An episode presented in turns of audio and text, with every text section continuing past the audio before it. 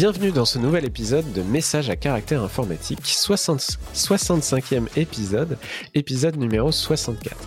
Nous sommes toujours le 16 février 2022 et aujourd'hui je suis accompagné de gens merveilleux tels que Arnaud Lefebvre. Bonjour Arnaud, qui êtes-vous? Salut, euh, moi c'est Arnaud, je travaille avec Evercloud depuis quelques années maintenant et euh, je m'occupe euh, de l'infra, je fais également un peu de code à droite à gauche et, du support de temps en temps. Cool.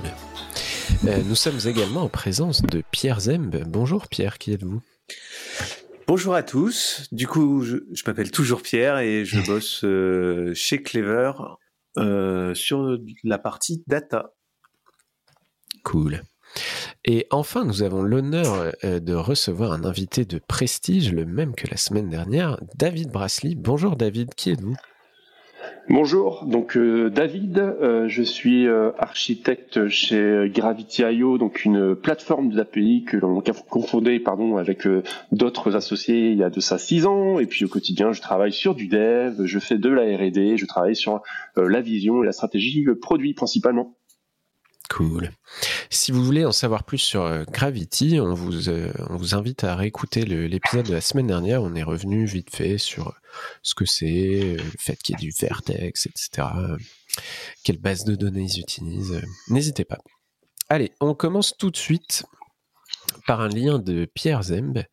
un lien Reddit de quelqu'un qui Vas-y, dis-nous tous, c'est assez, c'est assez marrant. c'est assez rigolo. On trouve toujours des, des pépites sur Reddit et euh, celle-là, elle est vraiment excellente. Donc, c'est euh, quelqu'un qui travaille en tant que spécialiste IT pour une euh, une firme de, de, firme, une law firm, ouais. law firm, ouais. De bref, il gère des globalement des des evidence, des, hum, des preuves. Des, preuves. Et euh, en fait, il raconte que euh, depuis qu'il est passé en télétravail, ben, en fait, il a écrit un script qui a automatisé tout son job. Et du coup, maintenant, euh, en fait, il se connecte 10 minutes par jour à son boulot pour vérifier que, que le script a bien fonctionné. Et sinon, il joue aux jeux vidéo, il, il enfin, il, il, fait autre chose complètement. Donc c'est bonjour, j'ai automatisé mon boulot. et comme c'est le seul, le, seul mec euh, dans, dans l'IT, bah, il a, enfin, personne peut se rendre compte, du coup. C'est dingue. Voilà.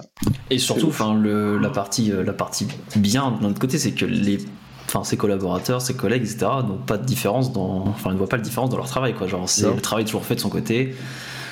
Euh, globalement, je crois que son taf, c'était aussi simple que ouais, de prendre des, enfin, aussi simple aussi, aussi, aussi bête plutôt, de prendre des, preuves et de les enregistrer euh, dans le cloud, un truc comme ça, enfin un peu mm. quelque chose d'un peu nébuleux pour euh, pour des, néophytes peut-être, mais effectivement pour lui, bah euh, un script et ça, ça règle le problème quoi. Donc je crois qu'il y a de la génération de signatures aussi oui, pour il y a aussi ouais, c'est ça. Ouais. Mm. ouais, voilà, transfert de documents numériques et trucs dans le genre. Moi, moi ça m'amène à me poser deux questions.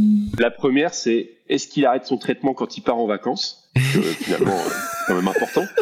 Et la deuxième, quand tu fais le choix de ce job-là, est-ce que tu prévois déjà dans ta petite tête que, en fait, en une semaine, tu vas savoir écrire le, script qui va bien pour automatiser ton, ton job pour le restant de tes, enfin, les, les mois à venir, quoi? en fait, c'est ce qu'il dit, je crois, euh, c'est que en fait, avant, comme il était euh, pas en télétravail, en fait, il il avait pas le pas le temps de le faire. Et là, en fait, grâce au Covid, il a pris le temps, il a pris la semaine en fait pour industrialiser. Ouais. Il a fait deux édits de son poste parce qu'énormément de gens ont soulevé des questions. Oui. Moi, il y en a une que, j'ai relevé. Euh, il dit euh, J'ai décidé que si jamais il, voulait me, virer, je supprimerai le script. Et ensuite, il est revenu là-dessus sur le fait que c'est peut-être pas légal, parce que c'est pas parce que ton employeur ne sait pas que tu as créé ce script que le que tu as le droit de le, supprimer parce que techniquement le script que tu as produit est un peu de la propriété intellectuelle. Enfin c'est compliqué hein, ça doit dépendre des contrats etc ah, et, puis il travaille dans une boîte d'avocats quoi. Ouais, en plus tu vois, attention quand même, tu vois. C'est-à-dire que sur le, sur le code, c'est peut-être lui qui gagne, mais sur le reste, non. Et euh, du coup, il, il dit qu'il a checké son, son, il a vérifié son compte, son employee contact, contract, je pense qu'il a fait une typo. Et il n'y a, y a pas de, d'accord sur le, la propriété intellectuelle. Mais bon, pour être certain, euh, il essaiera pas et donc il, il le supprimera peut-être pas. Mais il y a quand même un endroit où, où il justifie, il dit voilà, grâce à ça, euh, si je le supprime, j'ai au moins assuré la sécurité de mon job. J'étais là. Ouais, alors le début de l'article est fun, mais là ça devient un peu cynique. C'est, je sais pas, c'est gênant. Mais c'est drôle. C'est, enfin. C'est drôle. Voilà. Et du coup, ouais, il dit aussi, oui, j'ai vu qu'il y avait un article Newsweek sur, euh, sur moi. Je ne suis pas inquiet. Moi, sérieux, je serais une law firm, je vois passer le truc. Euh, ouais, je m'inquiète un peu, ouais. après, il était assez vague, hein. Euh. Ouais, il est très vague. Ouais, enfin, law firm avec un seul, une seule personne en IT qui fait de l'upload de. de, de... Bon, ouais, euh, ça se trouve, il doit y en avoir plein. Et puis, peut-être que les, les, personnes sont pas trop. Enfin, non plus, regardent pas trop les news un peu tech ou autre. Enfin, je sais pas, tu sais. Ou alors, il a peut-être donné des, des éléments, tu vois, qui correspondent pas à son taf, tu vois. C'est possible aussi, ouais. Tu vois, avec le bash, le, bash ou le PowerShell, je sais plus, euh, fait des trucs, euh, fait un poil différent de ce qu'il a dit. Hein. Bah, il a dit à un moment qu'il avait simplifié les choses ouais, dans le traitement euh, parce qu'il euh, il voulait pas rentrer trop dans les détails, ce qui est d'un autre côté, ce qui est, ce qui est logique. Quoi. Normal. et du coup, il continue. On va demander s'il prévoit d'open sourcer son script maintenant. Quoi. et c'est marrant parce que moi j'ai envie de rebondir sur le travail à distance je rappelle que le travail à distance, le télétravail, inclut le travail chez soi, mais aussi le travail juste en équipe distribuée dans d'autres bureaux. Et, euh, en fait, euh, quand j'avais lu le bouquin La Remote euh, il y a très longtemps, il, y a des gens euh, un peu anti euh, télétravail, euh, donc on parle avant le Covid. Hein, c'est une autre manière de penser ça, mais qui disent ah ouais, mais comment tu fais pour savoir que les gens ils, bah, ils travaillent et ils foutent pas rien quoi? Et, et mmh. dans l'article, enfin dans le bouquin, les, les gens répondaient de manière finalement assez simple. Bah tu donnes du travail aux gens et s'ils l'ont fait, c'est qu'ils ont travaillé. Et, du coup, là, on, arrive un peu sur le oui, mais comment tu sais qu'ils l'ont fait en 8 heures et pas en 10 minutes et qu'ils n'ont pas rien branlé le reste du temps? Et là, j'ai envie de dire, bah, bah là, faut commencer à faire juste un peu de, de suivi et de management et, discuter euh, avec les gens, essayer de se rendre compte de, de combien de temps prend leur tâche. Qui est, je dis ça comme si c'était facile, c'est pas simple. Surtout quand là, il n'y a pas du tout d'encadrement de, de quelqu'un qui. Bah, c'est le IT spécialiste, tu vois. Voilà. Et après, tu as la question de, de la conscience professionnelle. Euh, alors, je vais pas me vanter de dire que moi, je ferai jamais ça, j'en sais rien, mais, mais euh, forcément, quand on lit l'article, on se dit, euh, purée, il, est gonflé, et en même temps, bah, chapeau à lui parce qu'il s'en sort, ou je sais pas quoi. Je sais pas, c'est il y a un questionnement. En fait, si c'est pas lui, c'est quelqu'un d'autre, peut-être, tu vois. Enfin. Oui, aussi. Ouais. Le, en fait, le, le, job en lui-même a l'air assez, assez, assez simple, assez, assez limité, on va dire. Il n'y a pas trop de. Il n'y a pas trop de tâches à faire ou autre, donc euh, ouais, si c'est automatisable, bah écoute. Euh, ouais. Bien. Est-ce qu'on a d'autres commentaires sur cette euh, news un peu fun on enchaîne, euh, on va enchaîner avec un lien de Pierre d'une nouvelle fonctionnalité qui est, qui est euh, pardon, je troll un peu, qui est débordante de, de nouveautés euh, qui arrivent chez GitHub. yes, GitHub, donc c'est un, ils ont rajouté le support de Mermaid dans, dans, GitHub. Donc Mermaid, pour ceux qui connaissent pas, ça permet de faire des diagrammes euh, as code. Donc en fait, euh, au lieu d'avoir une balise de code, euh, par exemple JS avec les, les trois anticotes là et, et, votre langage, vous pouvez mettre Mermaid et vous pouvez en fait coder votre euh, le diagramme et il va être affiché sur les, les, pages Markdown. Donc moi, j'ai une image qui est générée. Ouais, c'est ça, ouais. Et c'est super sympa. Moi, j'utilise beaucoup Mermaid pour faire des euh, des diagrammes d'archi ou même euh, de séquences quand, pour euh, le, représenter le dialogue des TCP, enfin plein de trucs. Ouais, parce qu'ils ont des diagrammes de séquences, des flowcharts. plein, plein, de diagrammes. Moi, j'utilise ces deux-là, mais. Il y en a plein. Enfin, tu, tu peux faire vraiment pas mal de choses. Et, et, je trouve ça très drôle parce que ça, la, la, fonctionnalité existe chez GitLab depuis Ouais, depuis longtemps, je pense. Hein. J'ai pas regardé. Attends. Facile. Après, il y a pas, enfin, chez GitLab, c'est aussi là pour les plans gratuits et tout ou pas? Oui. Oui. Ouais. Ouais, c'est une, euh, 2000 Introduce Mermaid Diagram Support in Markdown Editor Preview 2015. Ouais, voilà. Ouais. Du coup, c'est pour ça que je trollais un petit peu GitHub, mais on est super content qu'il rajoute enfin. Euh, ça démocratisera, démocratisera peut-être le fait d'en mettre un peu plus dans, dans des fichiers euh, README et autres, euh, dans ta doc.md que tu as dans tes, tes, tes repos. Quoi. J'ai pas testé euh, comment il allait générer l'image parce que moi, le, toujours le problème que j'ai à Mermaid, c'est le thème sombre et le thème light de, de, de, des sites. Et du coup, comme là, il génère une image, euh, j'ai pas testé. Enfin, je regarde, enfin, sous quel style il génère l'image? Ouais. Est-ce qu'ils prennent en blanc ou est-ce que quand il, enfin, il, il fait deux versions et, enfin bon, bref. Bah, s'il faisait ça, ce serait vraiment cool. Parce que c'était toujours le bordel, moi, à chaque fois dans, dans Mermaid, puisque tu es obligé, en fait, à l'init du, du, du, JS de filer le, le, le thème. que tu veux. D'accord. Et il y a un éditeur qui existe pour faire du, euh, des, du graphisme avec Mermaid ou c'est euh... Ah, attends, du... alors tu as un éditeur euh, genre euh, où tu peux écrire le code Mermaid à gauche et tu as le rendering euh, automatique à droite. En mode playground. en, en, mode, tu as un Docker qui t'expose la page web globalement ou le Node.js. Par contre, tu as un truc en, en WYSIWYG qui, enfin, qui, où tu dessines tes trucs sur, je sais pas, on en, on en avait discuté avec Steven et je et ça marche, ça? Ouais. Non, il n'en avait pas trouvé, justement. Ah oui, j'allais dire. Hmm. Voilà. Après, la, faut regarder les complexe, exemples. Ouais. moi, je trouve la syntaxe assez pratique parce qu'en fait, tu peux donner des noms à tes éléments. Donc, en fait, tu, tu fais élément, flèche, flèche, enfin, hmm. flèche. Et ça te, te la dessine tout seul, donc c'est assez pratique à coder. Après, je peux comprendre que quand tu essayes de faire des diagrammes un peu euh, ou des boîtes dans des boîtes dans des boîtes dans des boîtes, Ouais. ça commence à devenir compliqué. tu, tu pleures, je pense. Mais euh, ouais, faudrait voir s'il y a un. Peut-être que nos auditeurs savent. Mettez-le dans les commentaires. Pour ceux qui n'ont que le son, Hubert faisait le signe des commentaires. Euh. Oui, avec les, doigts vers le bas de la vidéo. Voilà. C'est pas très radiophonique. Euh, ok, euh, bah, bienvenue à GitHub dans le monde des, des Markdown avec du Mermaid. Euh, Mermaid, c'est une, une sirène, ça, non? Une sirène, ouais. oui. on en apprend sur l'anglais, un super podcast. Mm. Euh, on enchaîne avec un lien de Arnaud sur euh, les GNU Core Utils et, du Rust, n'est-ce pas? Oui, c'est la touche Rust du podcast. Hein. À chaque fois, il faut au moins un. Voilà. Euh, non, plus sérieusement, effectivement, il y a depuis quelques années maintenant, il y a un projet euh, euh, donc Core Utils, enfin qui réécrit, dire, les Core Utils en Rust. Core Utils, c'est pour ceux qui travaillent sous Linux, c'est peut-être un peu sous Mac, je sais pas à quel point.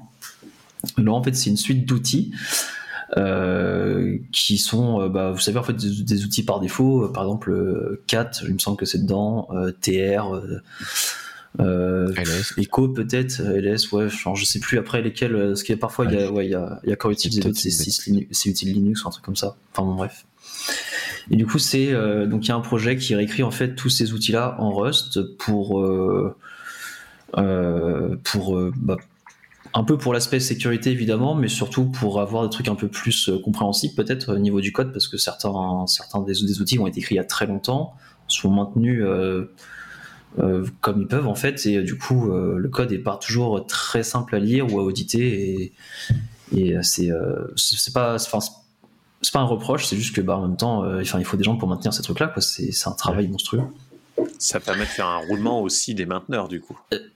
Euh, ouais, voilà, effectivement. Et en fait, il y a d'autres personnes de s'intéresser aussi à ces outils-là, euh, un autre langage, etc. Quoi. Oh, je, viens de trouver la liste. oh là là, il y a Sean Schmod, CPDDDF, DIR, Install, NL, LNLS, MKDIR, enfin voilà. Tous les, outils que... dire, enfin. Tous les outils en fait, qu'on utilise le plus en command line si on utilise la command line. Et donc, du coup, euh, ces projets donc, existent depuis quelques années. Et en fait, là, ils ont, euh, ils ont sorti une nouvelle version, donc la 0.0.12, qui, euh, qui en fait, euh, c'est un peu vu comme une belle milestone parce qu'au final, de ce que j'ai, de ce que je me rappelle du, du lien, ils arrivent en fait à booter un, Ubuntu ou un Debian ou un Ubuntu-like en tout cas avec en fait ces outils-là et à se rendre compte que la majorité en fait des outils sont compatibles.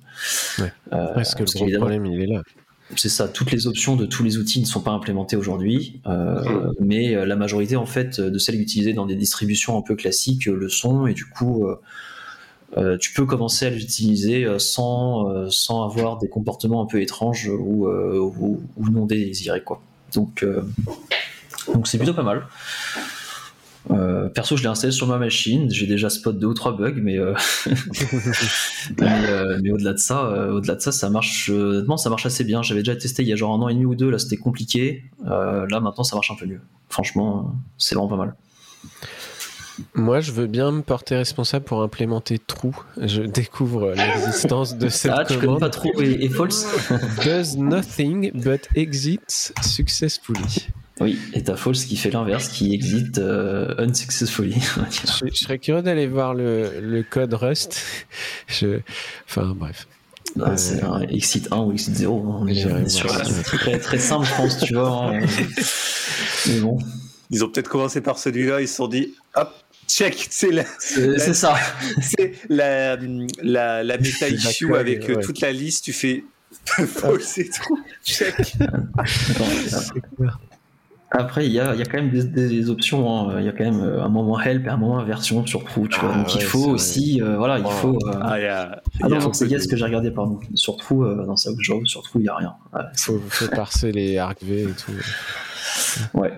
Donc, euh, donc voilà, c'est si vous vous sentez un peu, euh, un peu d'utiliser des trucs un peu on the edge, on va dire, euh, et pourquoi pas de commencer à rentrer dans le développement du du projet, faire un peu de Rust, c'est un bon outil en fait de créer des petits, enfin de d'ajouter des options ou dans des petits outils en ligne de commande, ça se fait assez facilement, on va dire. c'est assez assez didactique donc. Et c'est bien pour démarrer Rust, hein, je pense. Ouais. Mmh. Moi, j'ai commencé comme ça, hein. c'est en écrivant des petits clis euh, euh, pour moi, quoi. Ouais, c'est ça. Donc voilà. Super. Euh, on va enchaîner avec un, lien de David qui n'a rien à voir avec les Core Utils. David, tu vas nous parler de Kestra. Qu'est-ce que c'est Kestra?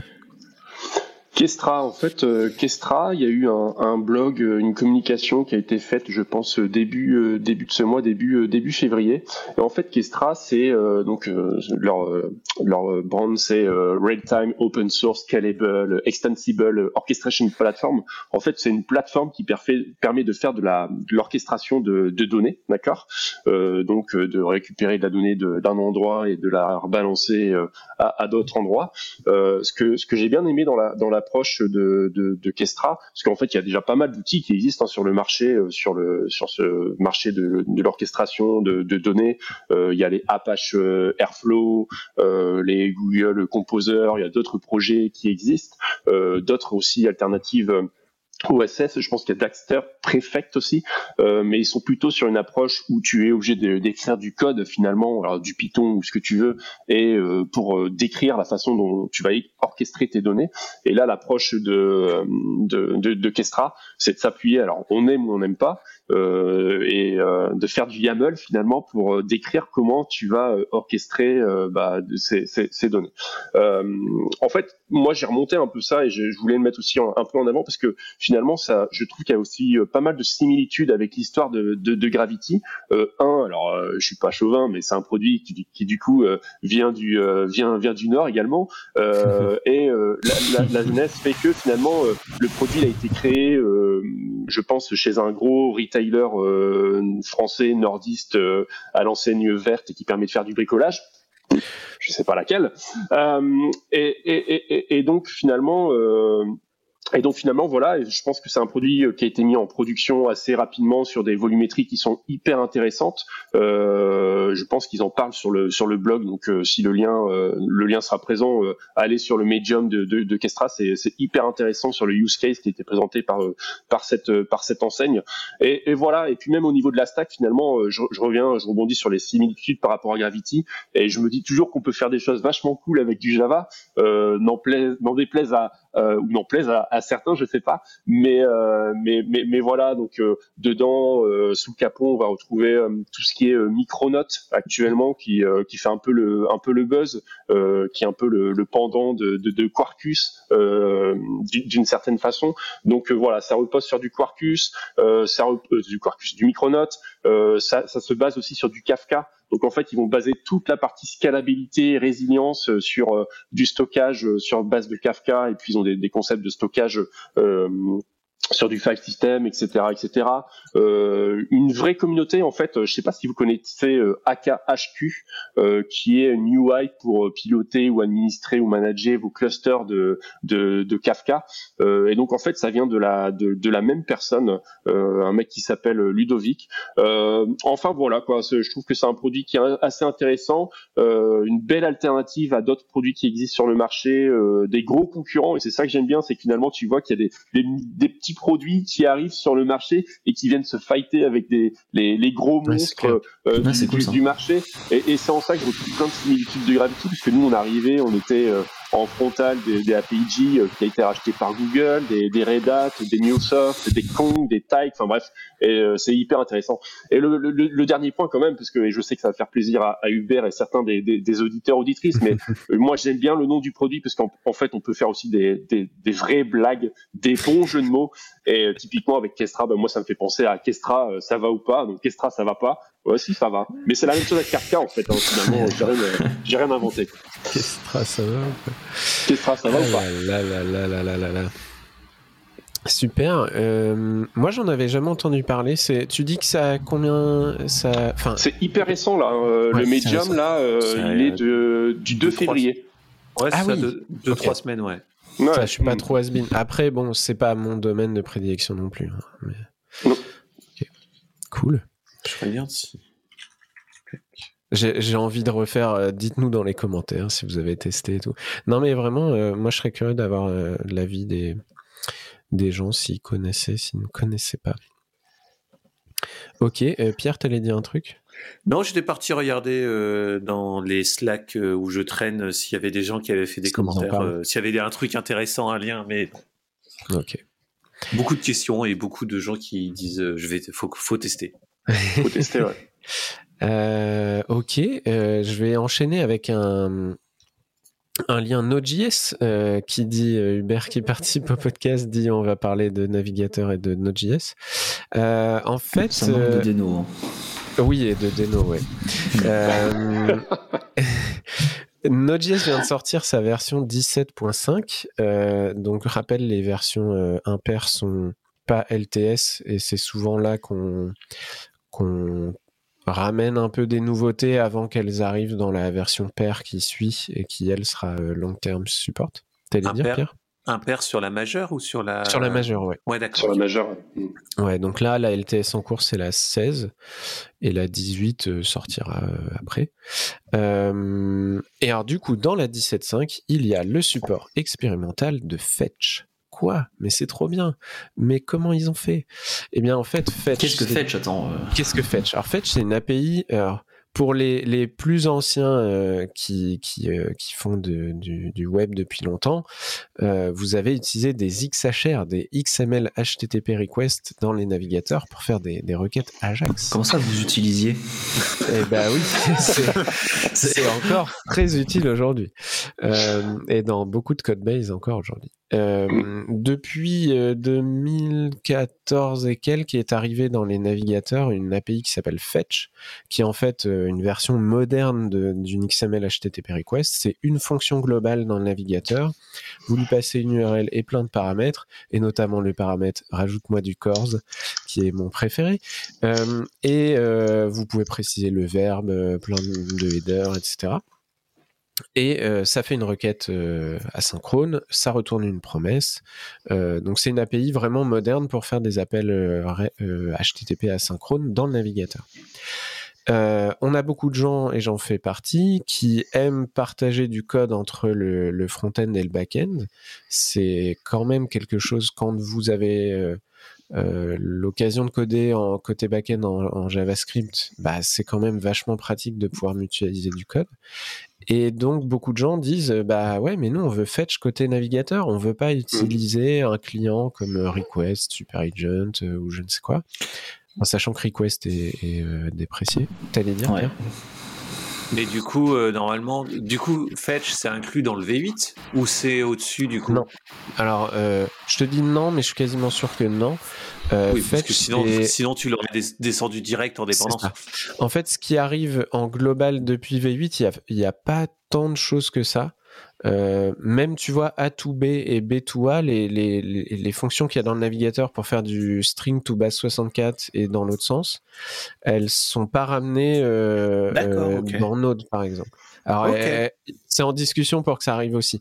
Mais finalement, quand tu ramènes V8, tu ramènes pas tant d'API. Tu, tu, ramènes la fondation, j'imagine, vraiment V8 pur avec tu ramènes en fait les objets globaux euh, spécifiés dans JavaScript, type l'objet date, l'objet regex ou des, des trucs dans le genre, mais euh, mais pas ça. Et donc, euh, donc Fetch, c'est ça. Donc, on aimerait l'avoir côté Node, mais ça n'était pas encore le cas. Euh, c'est en discussion depuis des années. Euh, je sais pas si on laissera tous les liens dans les show notes, mais vous, vous verrez les issues, ça discute depuis mille ans. Et en fait, euh, donc on a eu une librairie assez connue qui s'appelle Node Fetch, qui est en fait une implémentation de cette API côté Node. Et ce qui est assez intéressant, et là je vous ai mis le lien, c'est de voir ce que, ce que ce projet, donc cette librairie que vous devez installer, euh, il précise que bah, on peut pas implémenter toute la, toute la spec exactement euh, telle qu'elle est, parce qu'en fait, faire une requête REST dans un navigateur et faire une requête, euh, je vais dire HTTP plutôt, dans un, sur un serveur, c'est pas la même chose.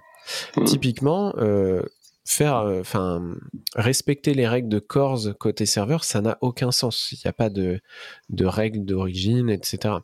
Et pourtant, dans l'aspect de fetch, il y a plein de choses qui sont liées à ça.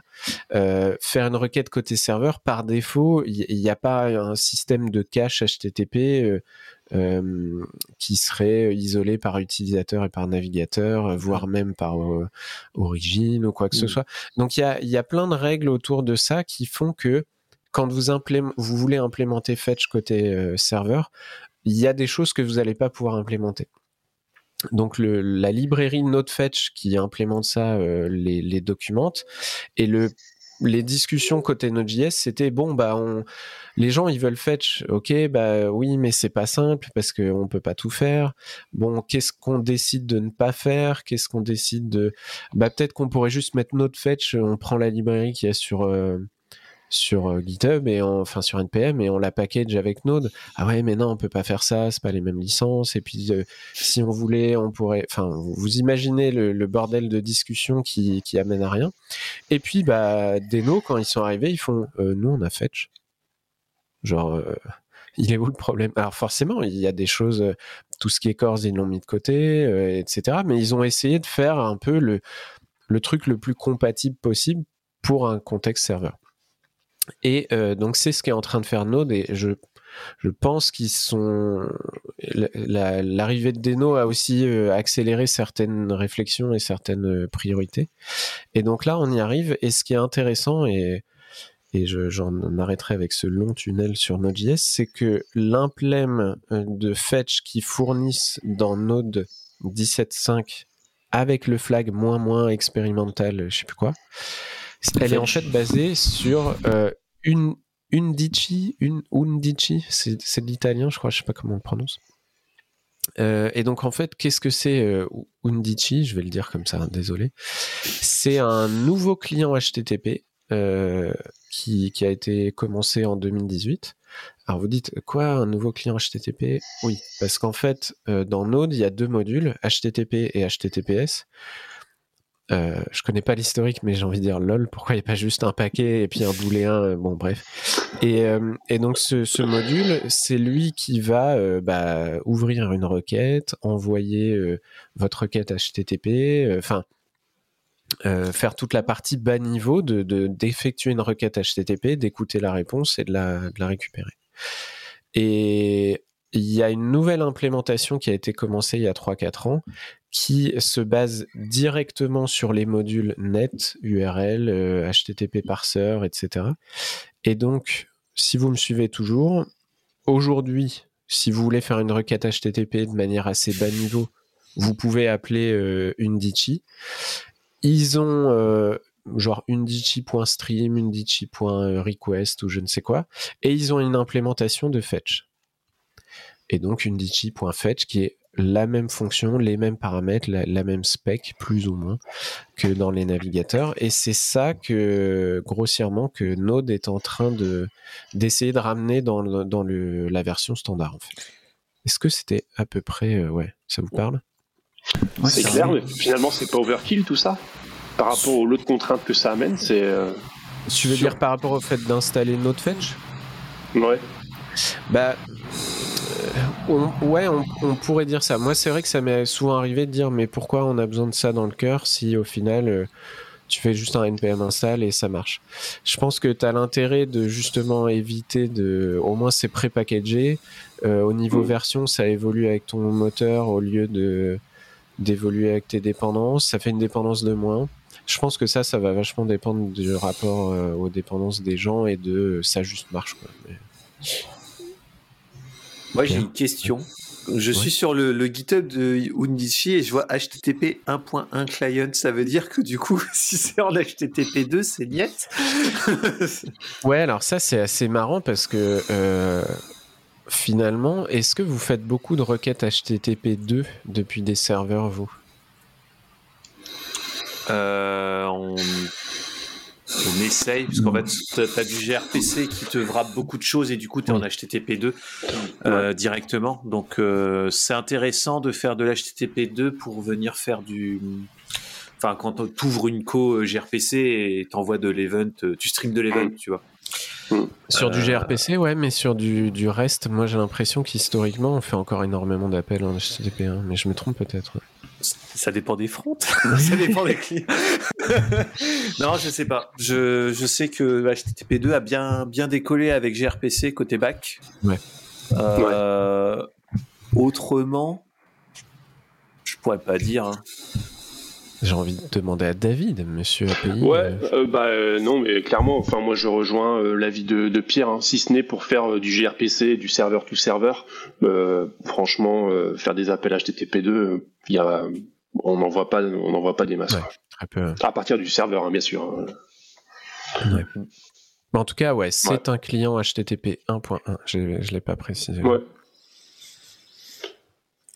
Cool. il y a vraiment des use cases qui font que tu, dois utiliser un fetch plutôt qu'un client HTTP. Euh, enfin, je me dis, a, a priori, c'est pas non plus hyper complexe. Quoi. Je vais te bah, donner un exemple.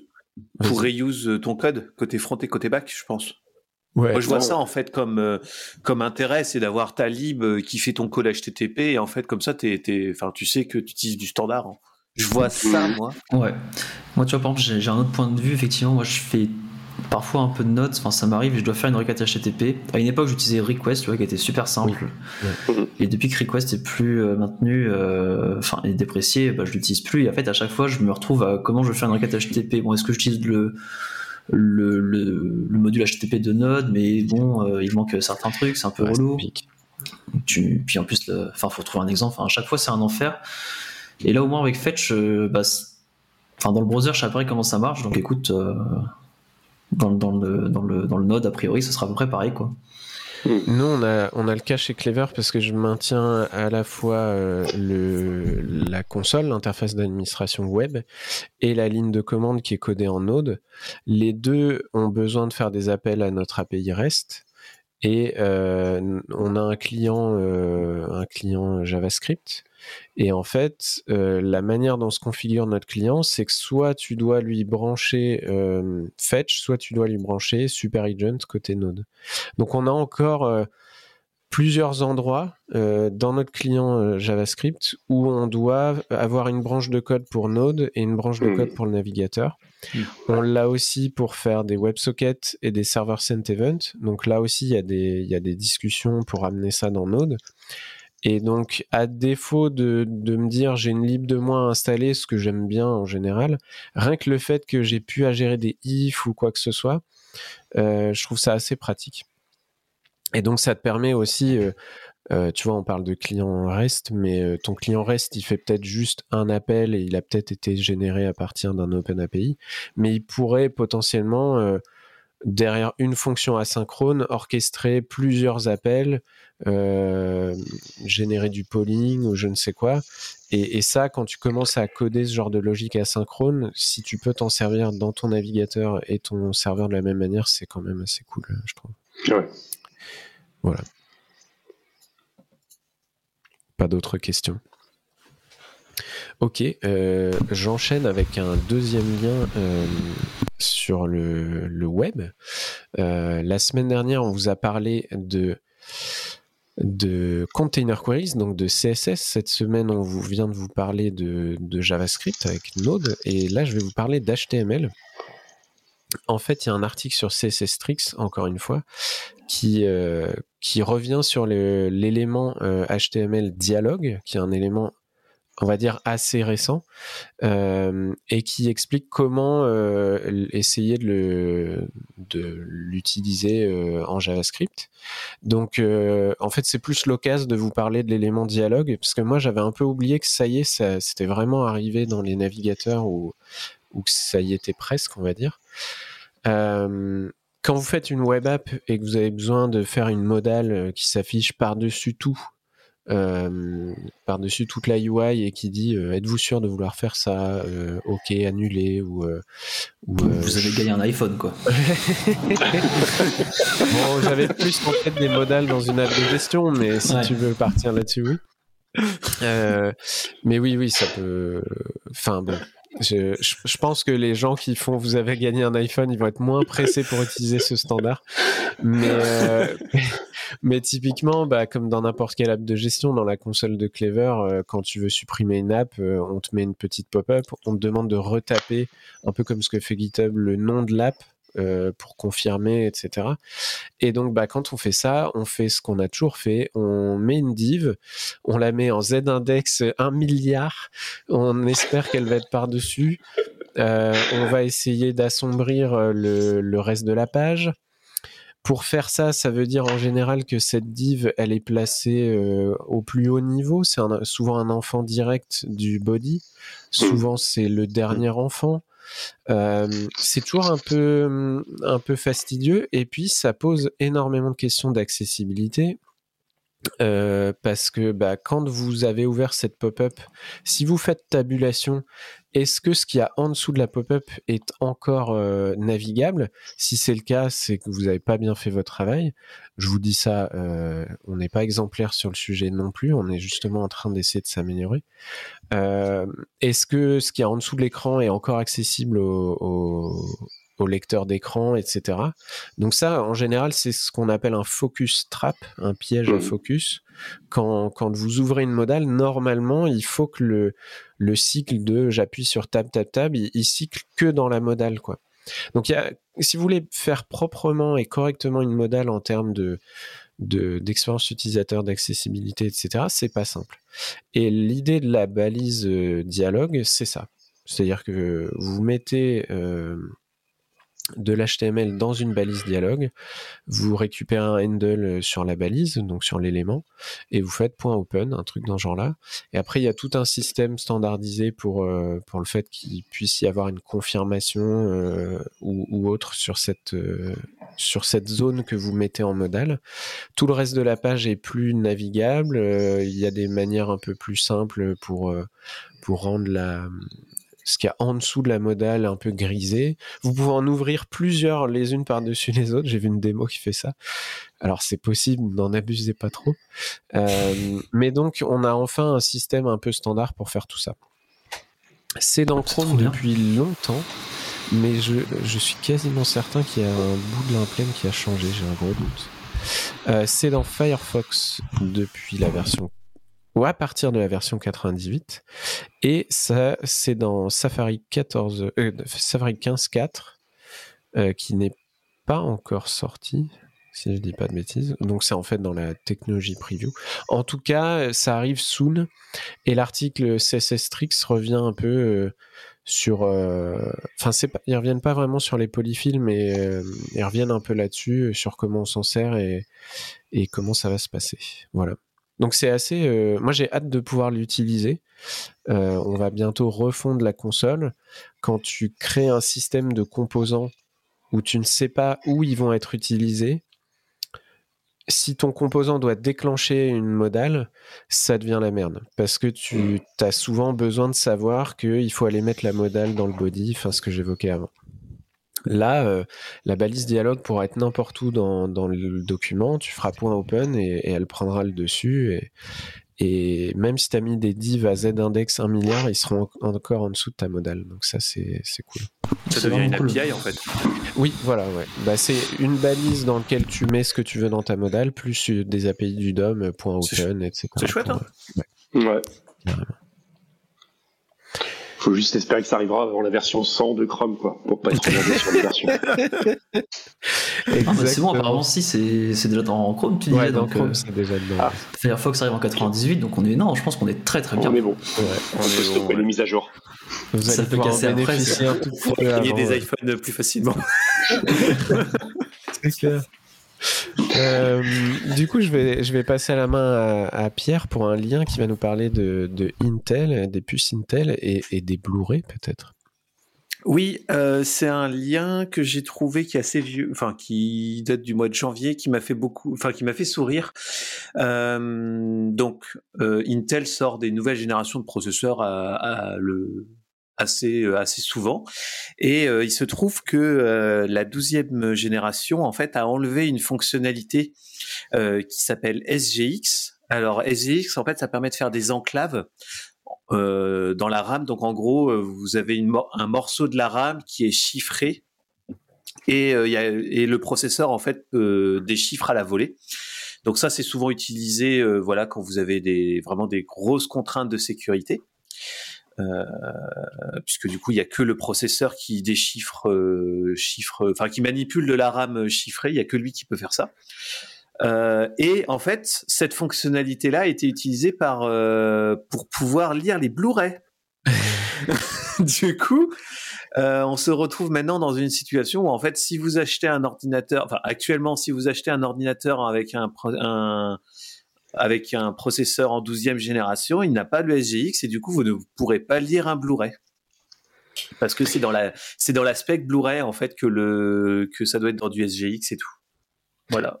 Ah ouais, donc ça peut même pas être émulé, je ne sais comment, ah bah, un autre niveau. Je pense qu'ils vont devoir l'émuler, ils vont devoir patcher le truc, mais euh, euh, tac tac tac.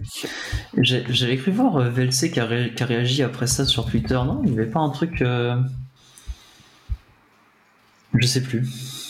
Ah oui, bah après il y a des gens qui trollaient parce que du coup, euh, quand on achète du DVD ou du Blu-ray, c'est pour être sûr de pouvoir le lire euh, dans, dans 10-20 ans. Et au final, pas du tout, tu vois. Après, alors, la, ouais, la, raison pour laquelle Intel aussi drop le GX, c'est parce que ces dernières années, euh, c'était faille de sécu sur faille de sécu. Oui. Donc bon. Il y avait une, faille de sécu tous les ans, quoi. Globalement, c'était c'était un peu compliqué, ouais. Ouais, mais limite moi. Hein. C'était assez, assez énervé. Ok. Et bah, du, coup, ouais, Cyberlink. Donc en fait, la boîte, euh, les boîtes qui fournissent le logiciel pour euh, lire le truc vont devoir, euh, ils vont devoir mettre à jour. Alors, ça, ça génère une, des contraintes techniques. J'aime bien dans, la, dans le FAQ. La foire question excellent. Et vous, vous avez encore des Blu-ray? Bah de moins en moins. Hein. C'est team euh, matériel ou team dématérialisé Après ça dépend, tu vois par exemple les... Enfin, quand tu vois la... Enfin, plus personne achète des jeux, euh, de, des jeux en, boîte, mais quand tu vois la taille des jeux... Euh, des jeux que tu télécharges, ça tient pas sur un DVD, tu serais content de l'avoir en Blu-ray, je pense des fois, plutôt que de taper les 110 gigas de téléchargement sur Steam, tu vois. Donc bon. Euh, je sais pas comment ils vont se démerder. Non, je, trollais en disant, euh, parce que c'est vrai que le marché du Blu-ray est en déclin. Par contre, je suis, je suis un peu étonné. Enfin, je suis pas sûr qu'il y ait tant d'utilisateurs que ça, de, on va dire, d'ordinateurs, de portables et de bureaux qui lisent des Blu-ray avec. Ouais, mais... Et à l'inverse, euh, bah, Intel met pas des puces que dans des laptops et des desktops, j'imagine. Tu vois, tu as, tous les petits ordis que tu mettais au, à ta télé pour avoir les XBMC, les machins, les trucs. Bah là, dans la doc officielle de Cyberlink, ils te disent de pas upgrade et de pas changer ton CPU si tu veux pouvoir lire tes Blu-ray. Donc bon, c'est même pas euh, c'est même pas quelque chose qu'ils peuvent patcher euh, dans le soft. Ils te disent bah ne pas mettre à jour. Nous vous conseillons de ne pas upgrade votre OS, de ne pas upgrade les drivers Intel, ah et de garder votre proc si vous, voulez pouvoir lire vos, vos Ultra HD Blu-ray. Et mais dans un lecteur de salon, par exemple, il y a des puces Intel potentiellement? Euh, Après, je, pense pas qu'ils... je pense pas qu'ils mettent le, la toute dernière génération, tu vois. Oui. Ah. Mais euh, tu vois, ça va être un problème qui va se poser dans. oui. Dans Mais d'ici là, on n'aura plus de navigateurs s'ils sont tous cassés en version 100. Il sera récupéré via Fetch. Alors, je sens qu'on est en train de brainstormer sur le titre de l'épisode. Mais vas-y. Pour ceux qui comprennent pas la blague de version 100, c'est qu'on en a mentionné dans l'épisode précédent. c'est vrai. Euh, oui. Euh, on, enregistre à la suite, donc du coup pour nous c'est assez frais et du coup on peut troller. euh, on a d'autres choses à dire sur les ouais non cette mise à jour? Sur son de mise à jour.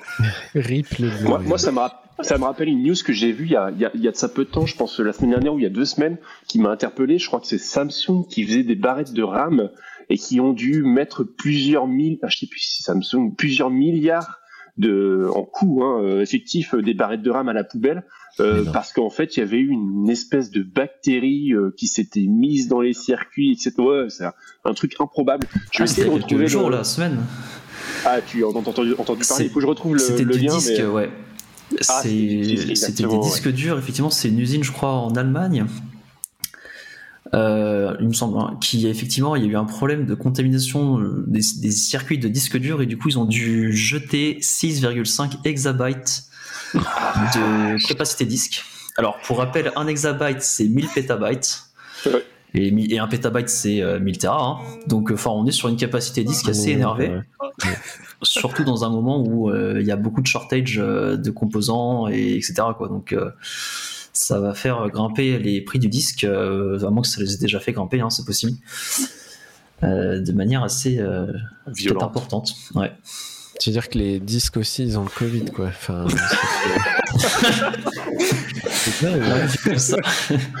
Putain, on n'a plus de disque dur, on n'a plus de Blu-ray pour stocker, c'est bon. Ah, c'est la merde. Euh, ça devient compliqué. Hein. C'est Donc, euh, on va essayer de, retrouver le lien, mais ouais. Euh. Ouais, on va vous mettre le lien. Du coup, on va, on va terminer avec deux petits outils de l'épisode, dont un outil qui est pas si récent que ça, mais Arnaud, est-ce que tu peux nous parler du, de PHP alors euh, oui, euh, je suis peut-être euh, la seule personne à découvrir ça aujourd'hui. il, en il en faut. Il en faut évidemment, et du coup je me suis dit je vais le mentionner parce que bon, je suis sûr que ça va aider d'autres personnes. en fait, hier avec Pierre ou avant-hier, je ne sais plus, on travaillait sur un sujet commun et on devait démarrer en fait une application PHP euh, et moi, je disais à Pierre, mais c'est l'enfer, euh, faut configurer Apache, etc. Euh, alors, chez nous, faut compiler Apache déjà. Et après, on peut commencer à bosser. c'est ça. Quand on voulait le lancer sur sa machine, mais moi, ça m'était déjà arrivé, par exemple, de devoir démarrer des ABX ou autres sur ma machine pour tester rapidement des changements, bref. Et là, Pierre m'a dit, mais non, t'inquiète pas, euh, maintenant, euh, ça fait un petit bout de temps, mais PHP euh, te permet d'exposer en fait un serveur web et de ne pas avoir à utiliser Apache pour du dev comme ça, un peu classique. Et en fait, on a juste à, lancer PHP, donc son serveur web, et lui dire où se trouvent en fait nos fichiers PHP, et tu peux y accéder aussi facilement que ça, sans aucune configuration tierce. Et donc, donc c'est effectivement une feature donc euh, appelé web server donc côté PHP. Donc c'est le l'option moins S majuscule euh, pour définir euh, où run le serveur, enfin sur quel port run le serveur, pardon, et le moins T pour définir le document route. Et une fois que vous avez fait ça, bah, vous avez en fait votre serveur PHP qui écoute et vous pouvez ouvrir votre navigateur qui, qui affichera en fait la page quoi. Et je trouve ça juste magnifique pour le coup. Je ne bah, pas souvent PHP, mais ouais, c'est ça. Dès que dès que je dois en faire un petit peu ou autre, en général, c'est toujours un peu la croix et la bannière. Donc là, là, ça me sauve, ça me sauve un peu la, la vie. Donc si vous utilisez un peu comme moi, que, que, vous utilisez PHP de manière très très occasionnelle, bah, je trouve que ça c'est game changer, vraiment. Faut noter qu'il est euh, single threaded, donc il y a des warnings. Hein, C'est plutôt pour du, c'est plutôt pour tester en local une petite appli PHP. Ah, c'est euh. pour du dev, ouais, voilà. Hein, c'est. Euh, je pense pas qu'il faut le démarrer en production, mais euh, sur son laptop, euh, si on a une enfin on veut fixer ou tester un, projet en PHP, ça a le mérite d'exister et de ne pas avoir se taper en plus de tout, en plus de, PHP, la, la config d'un Apache ou d'un ou d'un serveur ouais, c'est ça. voilà. Hmm. Puis de PHP FPM, puis de PHP. Enfin, bon, Et alors C'est ouais. Donc euh, ouais, c'est un, un, peu, euh, c'est, enfin c'est vraiment une découverte et je trouve ça vraiment cool. Je sais pas en quelle, en quelle version c'est arrivé. Bah, je sais pas non plus, bah, mais. Quand on a parlé hier à Arnaud dans notre Slack, euh, je me suis dit, ok, en fait, j'avais oublié que ça existait, mais je m'en suis souvenu, donc j'ai fait le malin en mode ah, tu connais pas. Bah, mais j'avais oublié que ça existait. potes qui font du PHP, ils m'ont dit bah tu connais pas, tu vois. je dis ouais, ouais, ouais, je sais pas, je suis un peu, un peu, un peu old, mais écoute. 5.4. Ouais, ouais. Ah ouais, je suis vachement old en fait. ah merde. Ouais, là on parle de 2009, quel 2010 11 Ouais, non, euh, je crois que j'ai commencé en PHP déjà, c'était en 5.5, donc, euh... donc écoute. Euh... Ouais. Après, voilà, peut-être que les tutos que j'avais suivis n'étaient pas très. Ah bah oui, voilà, c'est ça. N'étaient pas, pas très non, connaissant, on va dire, dans ce truc-là. Potentiellement, tu vas devoir setup un Apache pour, euh, pour faire des, des, du vrai dev et des vrais tests. Et... Parce que souvent, tu veux vérifier que le module euh, machin, il est chargé, etc. Hmm. Si tu déploies sur du Apache. Hein. Mais, hmm. euh, mais c'est vrai que ça dépanne pas mal pour des petits trucs. Enfin, voilà. Cool. on termine avec un dernier lien, un outil de l'épisode, un lien de David. Alors, on a déjà parlé de curl, on a évoqué gRPC, et j'ai envie de dire fusion. Tu vas nous parler d'un outil qui. Super transition, quoi. Ouais, donc du coup, moi, je vais vous parler de GRP curl. Euh, donc en gros, c'est euh, je fais du gRPC. Alors c'est pas via un curl, hein, clairement, c'est pas une extension à curl. Et en fait, il ne porte euh, curl que la partie euh, non. mais en vrai, ça ne repose pas du tout sur sur curl. Et en fait, souvent quand on fait du, du, gRPC, on cherche des outils qui nous permettent de, de tester euh, le service que tu exposes sans avoir à se palucher euh, l'écriture d'un client gRPC qui, qui, va bien. Et donc du coup, euh, c'est un outil que moi j'utilise très très souvent, qui existe quand même depuis pas mal de temps. Je pense que ça fait facilement 3, 3 ou 4 ans qu'il existe gRP curl. C'est codé c'est codé en, en Go. et finalement, c'est une super une super alternative pardon à, à Postman parce que Postman euh, récemment ils sont revenus avec une release où euh, ils ont dit euh, on arrive avec le support du gRPC et tout un tas d'autres technologies etc finalement c'est en bêta c'est quand même plutôt buggé pour l'avoir testé avoir fait des, use cases plutôt simples pour le coup, je trouve que ça marche pas très bien, surtout dans les cas de, streaming. Et gRPC, pour le coup, ça, fonctionne très bien.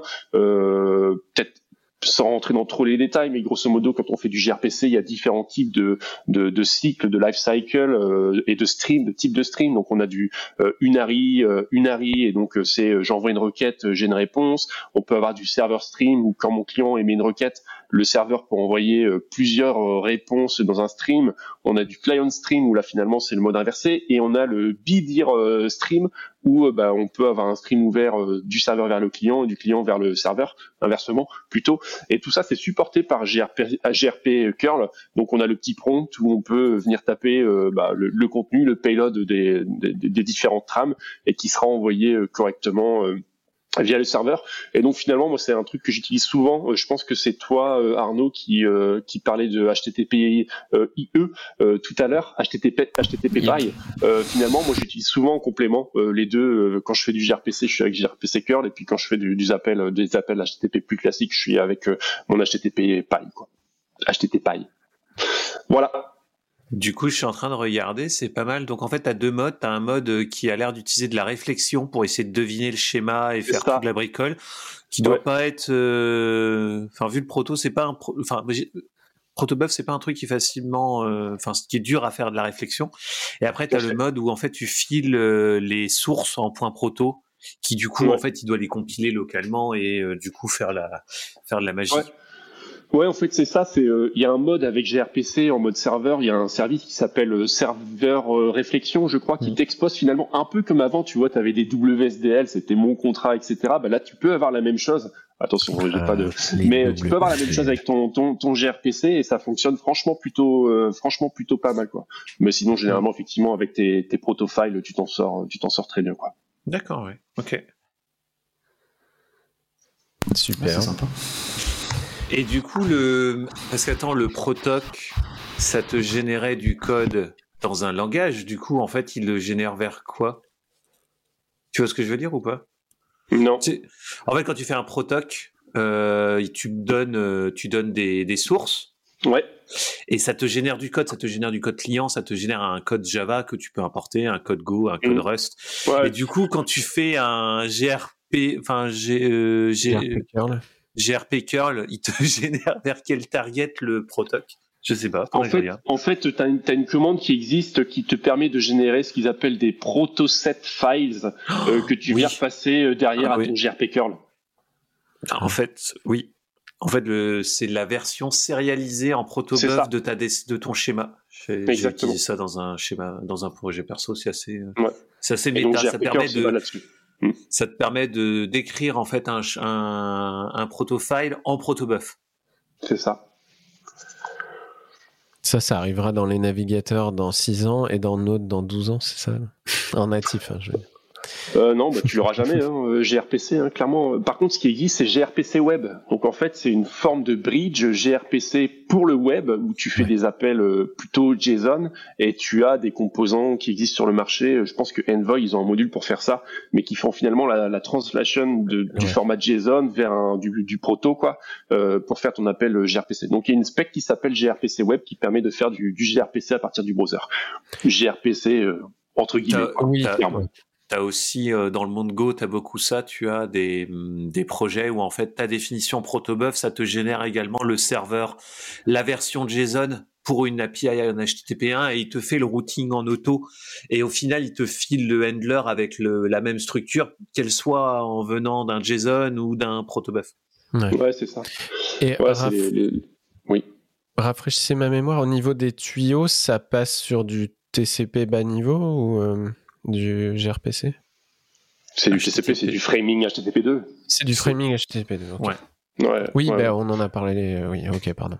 Ben, alors que gRPC Web. Et j'ai vu des mecs aussi, euh, je sais plus le nom de la boîte, mais qui commençaient à regarder aussi à faire du gRPC euh, on top du HTTP 3. Ah, intéressant. Oui. En gros, ça marche pas pour l'instant. Et donc ils se sont appuyés sur du Cloudflare qui exposait du coup en HTTP3, qui retranslatait en HTTP1, qui faisait du gRPC web, qui retranslatait en HTTP2 pour faire du vrai gRPC. Tout ça pour streamer ton Blu-ray. Euh. Excellent. Bien. Euh, on va se quitter sur un, nouveau choix musical de, notre invité, de David. Est-ce que tu peux nous parler de ton choix musical, David? Alors si je me rappelle bien de celui-ci, attends, je l'ouvre vite fait, mais je pense que c'est Groundation, exactement, euh, un groupe américain. Je pense que c'est des ex-universitaires qui ont créé un groupe de, de musique, euh, qui ont créé un groupe de musique.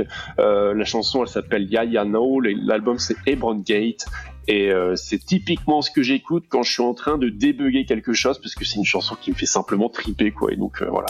Ah ouais, donc quand tu débugs, t'as envie de triper quoi. C'est quel style?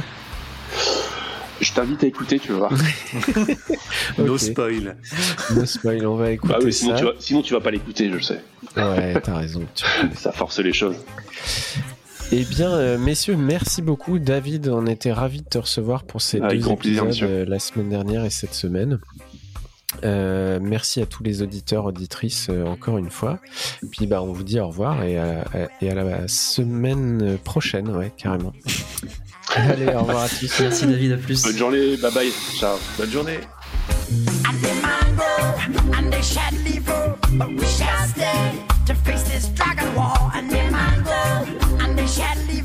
but we shall stay.